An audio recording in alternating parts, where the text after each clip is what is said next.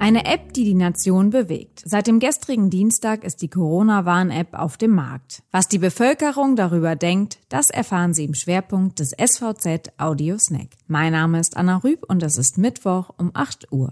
Zunächst die regionalen Nachrichten im Überblick. Schwerin. Wie teuer ist zu teuer? Diese Frage wird gerade in Schwerin diskutiert. Nachdem eine Mutter erzählte, dass sie 10 Euro Aufschlag bei einem Kinderhaarschnitt zahlen musste, entbrannte eine Diskussion bei Facebook. Viele haben Verständnis für die Gebühren, andere finden sie absolut überzogen. Das Problem? Es gibt keine Richtlinie für Friseure. Klar ist, die Kosten für Hygienemaßnahmen sind gestiegen. Aber um wie viel?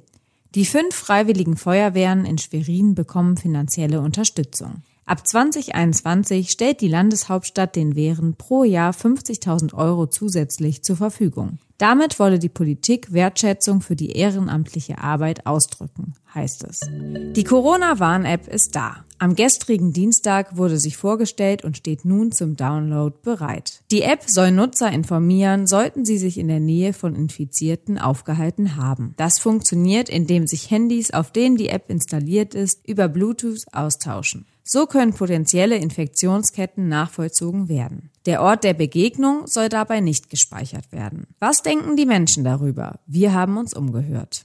Also ich halte eigentlich da gar nichts von. Also ja, ja, wir haben Corona, Vorsichtsmaßnahmen, ja, okay. Aber im Grunde genommen, warum? Ein Herr hingegen sieht die Sache anders. Ich denke, ich werde sie runterladen, da ich auch Gefährdeter bin.